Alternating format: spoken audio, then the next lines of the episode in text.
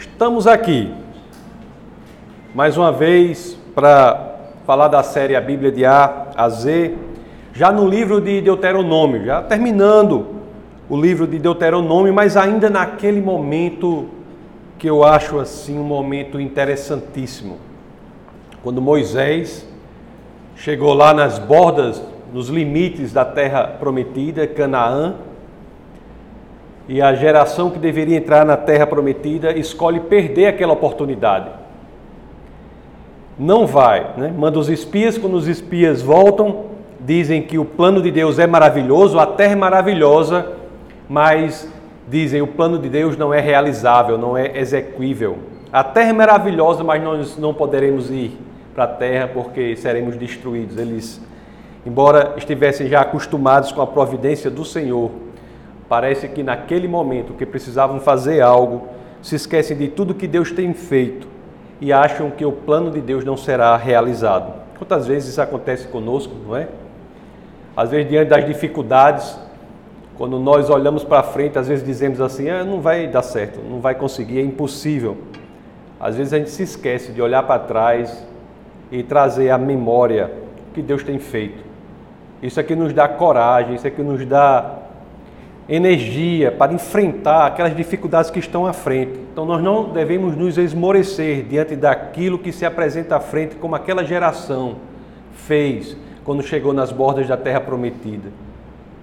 Diante da dificuldade, em vez de trazer à mente o que Deus já tinha feito por ela, por aquela geração, conforme eu sempre digo, geração que tinha passado pelo mar sem sequer molhar os pés, tinha estado no deserto sendo alimentado quando se vê diante de algo que eles têm de fazer, das dificuldades reais que aparecem, eles esquecem do Deus a quem servem e perdem a grande oportunidade de viver na terra de Canaã, de criar seus filhos na terra de Canaã. Então aquela geração morre no deserto.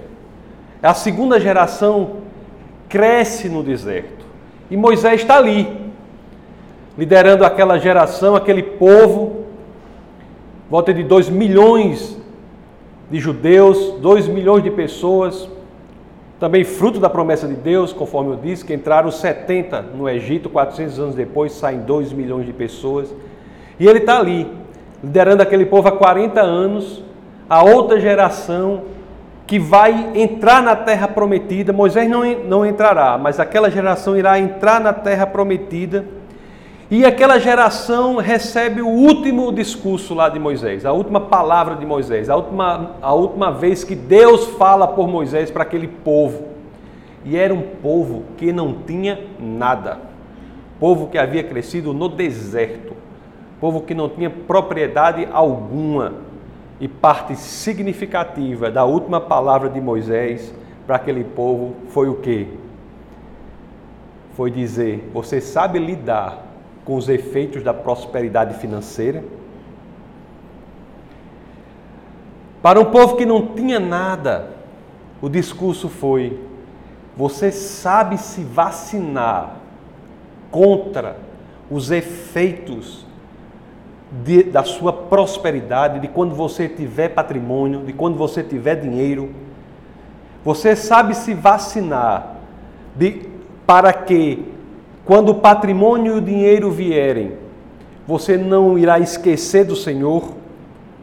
Em outras palavras, como se manter espiritualmente saudável numa sociedade materialista. Há perigo no crescimento financeiro, mas o crescimento financeiro não é errado. A Bíblia nos vacina para isso e nos orienta para isso. Nós temos que criar uma cultura como cristãos. Essa é a mensagem do Evangelho. Uma cultura de generosidade para que possamos nos proteger do materialismo do mundo. Eu terei que falar aqui das duas ferramentas principais que a Bíblia nos traz para que nós possamos nos proteger das promessas do dinheiro, do materialismo do mundo. A primeira ferramenta sobre a qual falarei é combater a ganância. E a segunda ferramenta é praticar a generosidade. Eu tenho um amigo entre tantos outros, que inclusive fez faculdade comigo, ele tem uma, uma empresa aqui, uma, uma pizzaria. E ele faz décadas que ele me diz que vai fechar a pizzaria, porque não aguenta mais. Eu vou fechar essa pizzaria, Licurgo. Eu não aguento mais isso. Não tem feriado. É todo dia, é de domingo a domingo. Eu não paro. Aquilo está carcomendo, corroendo o interior daquele rapaz há anos. Você olha para ele, parece um miserável, embora tenha tanto dinheiro. Vamos ver o que a Bíblia tem a dizer sobre isso. Eu vou falar sobre essa primeira parte aqui, como devemos combater a ganância. Qual é o ponto principal que ela traz aqui? O ponto principal nós podemos tirar já do livro de Êxodo, capítulo 20, verso 8. Lembra-te do dia de sábado para o santificar. Seis dias trabalharás e farás toda a tua obra, mas no sétimo dia é o sábado do Senhor teu Deus. Não farás nenhum trabalho, nem tu, nem o teu filho, nem a tua filha, nem o teu servo, nem a tua serva, nem o teu animal, nem o forasteiro das tuas portas para dentro. Porque em seis dias fez o Senhor os céus e a terra, o mar e tudo o que neles há, e no sétimo dia descansou. Por isso o Senhor abençoou o dia de sábado e o santificou. Nós temos que entender que há um aspecto cerimonial e há um aspecto moral nas leis do Antigo Testamento. Jesus violou em vários momentos o aspecto cerimonial das leis para manter aspectos morais. Jesus, por exemplo, curou pessoas no sábado. Você vai ver lá em Mateus capítulo 12, 10 a 13, Lucas 13, 10 a 17, são exemplos em que Jesus cura pessoas no sábado. Jesus também defendeu os seus discípulos quando atuaram no sábado. Isso está em Mateus 12, 1 a 8. O princípio moral e não cerimonial que essa passagem das Escrituras traz é a de que nós precisamos de um dia de descanso na semana. Precisamos descansar Existe uma orientação clara das Escrituras em relação a isso. E muitas vezes é a ganância que faz com que nós não façamos isso. Muitas vezes nós achamos que trabalhar sete dias por semana é algo de bom que estamos fazendo, quando na realidade estamos fazendo mal não só para nós mesmos, mas para a nossa família. É claro que, eventualmente, você pode trabalhar os sete dias, se houver uma coisa excepcional, mas isso não pode ser a regra. O princípio moral que as Escrituras trazem é claro, dizendo que, se a prática for esta, do trabalho de sete dias por semana, sem o descanso, nós nos destruiremos. Não é obrigado ser o sábado, é claro, porque esse é um aspecto cerimonial, mas o aspecto moral do descanso o princípio do descanso deve ser observado. Em Atos capítulo 20, verso 7, e mesmo na primeira carta aos Coríntios, no capítulo 16, verso 2, nós vemos que a prática cristã de fazer com que este dia de descanso seja no domingo. Pode ser no domingo, no sábado ou em qualquer outro dia. Mas o importante é que a gente saiba que nós temos que mitigar a nossa busca pelo dinheiro em favor da nossa saúde espiritual. É importante que nós saibamos que temos de separar um dia para nós adorarmos ao Deus. Separar um dia para que a gente possa descansar, entender que a vida é mais do que um acúmulo e um ganho constante. O que devemos fazer, portanto, para não sermos tragados pelo materialismo que há no mundo. O que devemos fazer para não sermos destruídos pela lógica que há no mundo? Eu disse a você que nós temos que criar uma cultura da generosidade, uma cultura que faça com que nós nos protejamos do materialismo que há no mundo. E eu disse a vocês que a primeira etapa disso era combater a ganância. E um dos aspectos de combater a ganância é exatamente entendendo, entendendo que nós não somos criados para trabalharmos sete dias por semana, 24 horas por dia, sem nenhuma interrupção, sem nenhum descanso, sem nenhum momento de reflexão com o Senhor. Que se nós fizermos isso, isso vai nos destruir. Qual é a segunda parte que a Bíblia nos orienta, que nós devemos fazer para que nós não sejamos tragados pelo materialismo do mundo? É a prática da generosidade. E aqui eu vou pregar pela primeira vez sobre a prática do dízimo. Eu sei que é um pouco difícil falar sobre assunto, muitas pessoas não falam e nós aqui na igreja também não falamos muito não. Mas é obrigado, é, faz parte da função do pastor abordar todos os temas e um deles é o dízimo. O dízimo é uma das formas de praticar generosidade. Deuteronômio, capítulo 14, verso 22, diz assim: Certamente darás o dízimo de todos os frutos das tuas sementes, que ano após ano se recolher do campo. O dízimo é uma maneira de concretizar uma prática que vai nos salvar de sermos tragados pela lógica materialista do mundo. Eu estava estudando sobre essa questão do dízimo para esse bate-papo aqui com vocês hoje. Aí eu vi a história do de um rapaz que era o, o capelão lá do, do, do, Senado dos Estados Unidos. O nome dele é Peter Marshall. E engraçado que ele conta algumas coisas da atividade dele como capelão. Ele disse que uma vez recebeu uma pessoa lá e a pessoa disse assim, né? Chegou para ele e disse assim: Olha, eu cons conseguia dizimar tranquilamente quando o meu salário era de 20 mil dólares por ano. Lá nos Estados Unidos eles contam salário por ano, assim, né? Era de 20 mil dólares por ano. Agora eu ganho 500 mil dólares por ano e não consigo dizimar mais.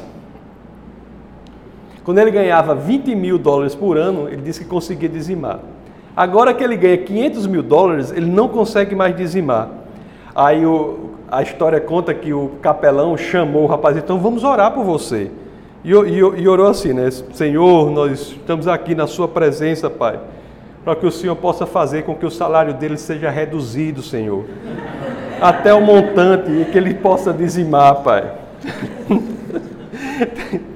Tem essa passagem que é muito interessante.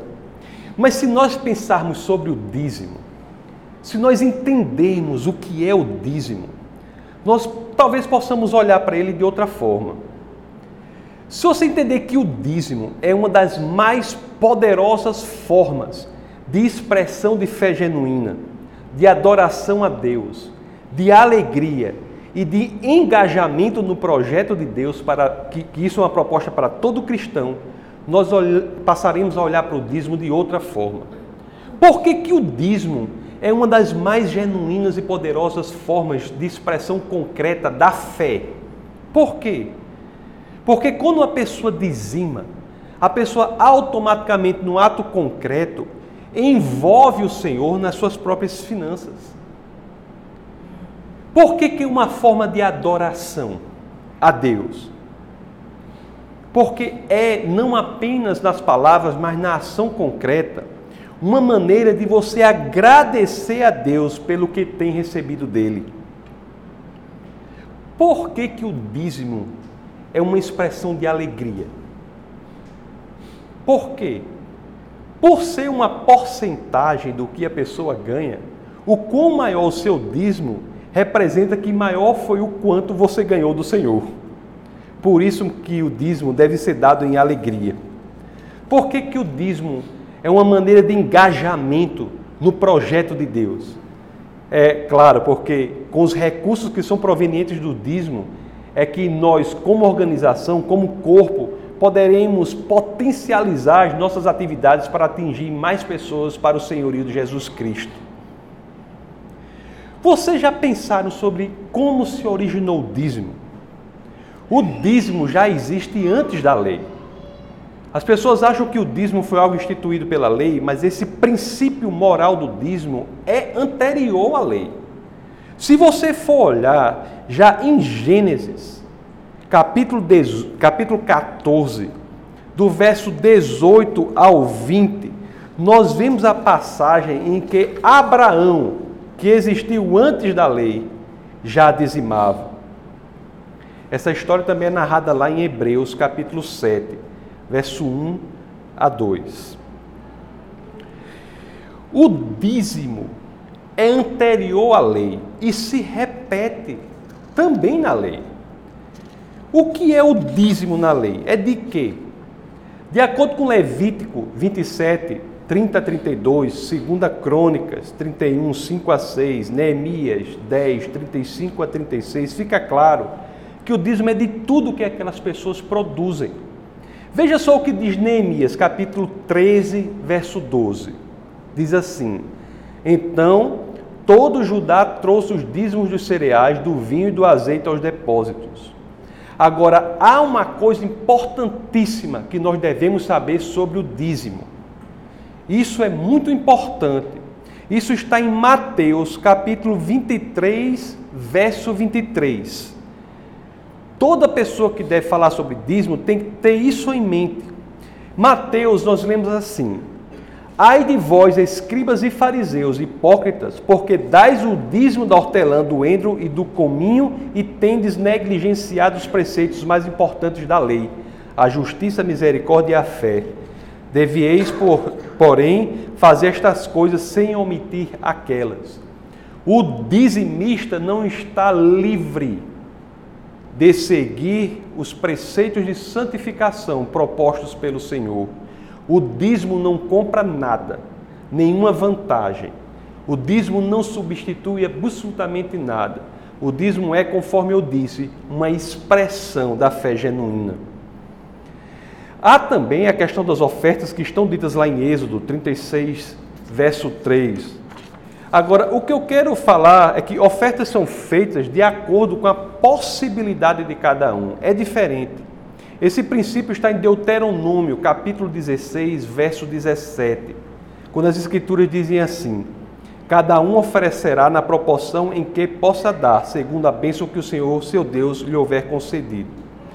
Dito isso, meus queridos, nós já vimos como era o dízimo antes da lei, vimos como era na lei e o Novo Testamento. O que, que o Novo Testamento pode nos informar sobre essa prática do dízimo? O Novo Testamento, no Novo Testamento não há nada que diga especificamente sobre essa questão do dízimo, no sentido 10%. Não há nada que diga sobre isso. O que o Novo Testamento nos diz é que nós vivemos numa aliança superior. É isso que ele diz que nós vivemos numa aliança superior.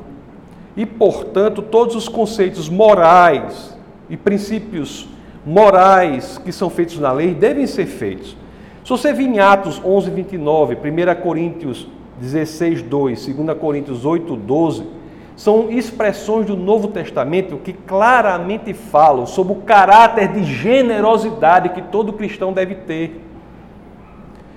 O, cristão deve ser alguém que deve crescer em si a característica da generosidade, porque senão, conforme aquele povo que estava prestes a entrar na nação, na, em Canaã, na terra prometida, ele corre o risco de servir mais às promessas do dinheiro do que às promessas do Senhor. E quanto àquele que dizima, o dízimo não substitui nenhuma das nossas características enquanto cristãos. Não é pela prática do dízimo que você fica livre de qualquer outra coisa. Não é pela prática do dízimo que você vai justificar uma ação sua fora do que Cristo quer para nós. A prática do dízimo é apenas mais uma expressão de uma condição de cristão que você tem. Ela não compra nada, mas se ela não é verificada na nossa prática, isso parece ser um sintoma de que não há um coração totalmente convertido. Existe alguma promessa para aquele que dizima? Existe alguma promessa? Bom, lá em Malaquias, capítulo 3, verso 10, nós temos sim uma promessa e talvez de uma forma diferenciada de todas as demais. Porque Malaquias, capítulo 3, verso 10, diz assim: Trazei todos os dízimos à casa do tesouro, para que haja mantimento na minha casa, e provai-me nisto. Essa passagem aqui, quando Deus fala provai-me nisto, eu acho que é única. É incomparável no que diz respeito às demais promessas, porque ele está dizendo aqui: se você dizimar, você pode me provar que provai-me nisto, diz o Senhor dos Exércitos, se eu não vos abrir as janelas do céu e não derramar sobre vós bênçãos sem medida. Eu sei que às vezes ficamos constrangidos de falar, alguns ficam constrangidos de falar sobre isso, mas é o que está aqui na palavra, não é? Malaquias capítulo 3, verso 10. Portanto, meus queridos, em Provérbios capítulo 3, verso, versos 9 a 10, fala de coisa parecida. Então, o que eu quero dizer com vocês sobre essa palavra, que eu tinha que falar sobre isso, era uma obrigação minha nessa função, da função que tenho aqui nesse corpo, eu tenho que falar sobre isso também falar sobre o que a palavra de Deus diz em todos os aspectos. Eu sei que no nosso eu, é, o, o, muitas pessoas criticam os pastores por falarem sobre isso, mas no meu caso aqui, embora não seja errado o pastor receber pela sua função na igreja, isso não tem nenhum problema. No meu caso é muito mais confortável, porque muitos de vocês sabem que meu trabalho aqui é absolutamente voluntário. E eu dizimo muito mais do que os 10%. Então eu não tenho nenhum problema pessoal de falar sobre isso. Embora não seja erro nenhum pastor receber pelo, pelo seu exercício na igreja. Mas nós não recebemos absolutamente nada sobre o trabalho que fazemos aqui. Mas é um princípio bíblico que todos, inclusive eu, tenho de obedecer e eu tenho de falar sobre ele com vocês. O que acontece é o seguinte: qual é o princípio principal? Qual é a coisa principal aí? é que somente combatendo a nossa ganância, somente praticando a nossa generosidade de forma concreta, de forma real, não é de forma absolutamente teórica, unicamente ficcional. Quando efetivamente a coisa atinge o nosso bolso, o seu bolso, o meu bolso, é que eu sei se eu estou ou não engajado num projeto de cristianismo aqui na Terra. Para mim não foi fácil no começo. Logo que eu me converti, não foi fácil, não. Ser dizimista, não. Não é fácil, mas é uma orientação clara das Escrituras. É uma maneira de nos tornar aptos a entendermos que o dinheiro não nos dominará, por mais que tenhamos. E essa palavra é dita a alguém que não tinha nada, porque ele sabia que, uma vez que cumprisse a determinação do Senhor, eles prosperariam nós devemos estar vacinados para as forças mais destrutivas que existem na Terra. A força talvez mais destrutiva que possa existir na Terra é chamada amor ao dinheiro. E a prática da generosidade e o combate à ganância são vacinas bíblicas contra essa força destrutiva. Não é que está lá na primeira Timóteo, capítulo 6, verso 10, no famoso verso que diz que o amor ao dinheiro é a raiz de todos os males, o remédio é esse. O raio-x do cristão deve apresentar um espírito generoso. 2 Coríntios capítulo 9, verso 7, que diz que cada um deve contribuir segundo o seu coração. Aquele povo, meus queridos, para o qual Moisés falava, iria enfrentar os desafios da prosperidade seria difícil para ele manter o Senhor no centro da sua vida. Mateus 6, 21 diz uma coisa impressionante. Eu, não, eu acho que muitos já leram, mas se você prestar bem atenção do conceito que está aqui em Mateus 6, 21, é um conceito que eu tenho. Eu, eu penso que, que as pessoas. Eu, eu, pelo menos, quando li, eu não vi assim. Depois que eu me. que eu parei para ver com mais detalhe, porque diz assim, ó. Mateus 6, 21 diz assim: Porque onde está o teu tesouro, aí estará também o teu coração. Você sabe como é que isso aqui é muitas vezes entendido? E eu entendia de forma errada. Eu entendi assim: que a gente coloca o nosso tesouro onde está o nosso coração. Mas não é isso que está escrito, não eu entendia que a gente coloca o nosso tesouro onde está o nosso coração. Mas as escrituras não dizem isso não. Olha aqui, ó. Onde está o teu tesouro? Onde está o teu tesouro? Aí estará o teu coração. Esse é um conceito que eu achei revolucionador. Porque aqui não parece estar dizendo que o dinheiro vai, que o nosso dinheiro é colocado onde está o nosso coração, não. Isso aqui é uma expressão espiritual das mais profundas, porque está dizendo que onde estiver o meu dinheiro, para lá irá o meu coração. É o coração que segue o dinheiro. O coração vai para onde está o dinheiro. Se você, é, meus queridos, não prestar atenção nisso, e nós não prestarmos atenção nisso, é como eu estava vendo o livro de Smith, ele diz assim, né? Ele citação, citar essa frase dele, ele diz: Se você mantiver todo o seu dinheiro, Deus nunca terá o seu coração. O dinheiro, meus queridos, faz promessas. Eu sempre digo isso. Faz muitas promessas. O dinheiro é poderoso. E uma coisa é certa: se nós não praticarmos o que a Bíblia nos diz sobre ele, que é a generosidade, e se nós não praticarmos o que a Bíblia diz sobre ele, que é o combate à ganância, você não conseguirá dominá-lo, ele dominará você. O nosso chamado é para generosidade. E eu digo a você, não há coisa mais triste do que pessoas muito ricas que são dominadas pelo dinheiro, porque elas não têm vida posso, poderia citar aqui centenas de exemplos de pessoas extremamente ricas de vidas miseráveis. Através disso, que nós iremos entender realmente o que está lá em Mateus capítulo 22, versos 17 a 22, quando tem aquela passagem lá da, da, do, da César o que é de César. Você lembra? Que diz assim, ó. Dizem-no, pois, que te parece? É lícito pagar tributo a César ou não?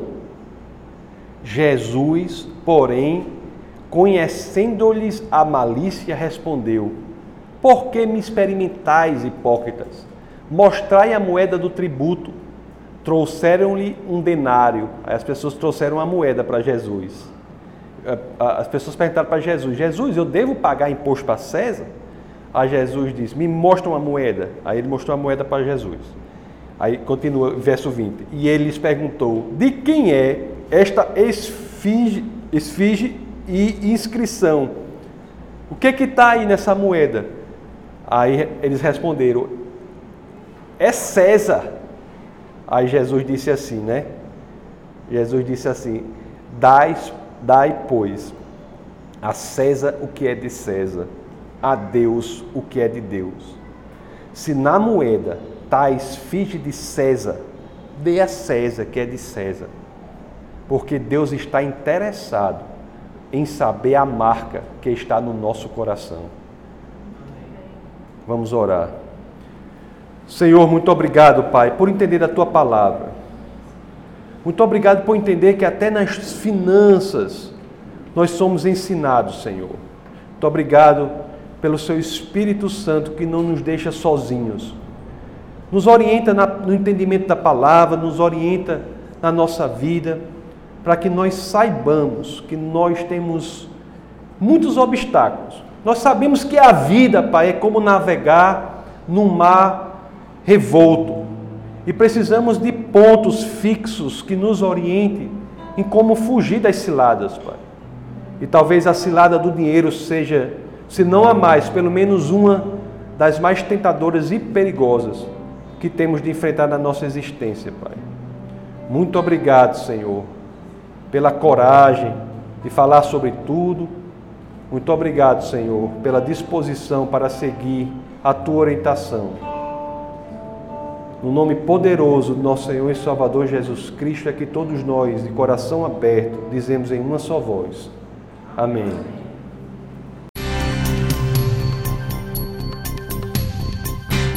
Essa foi uma produção do Ministério Internacional Defesa da Fé, um ministério comprometido em amar as pessoas, abraçar a verdade e glorificar a Deus. Para saber mais sobre o que fazemos, acesse defesadafé.org.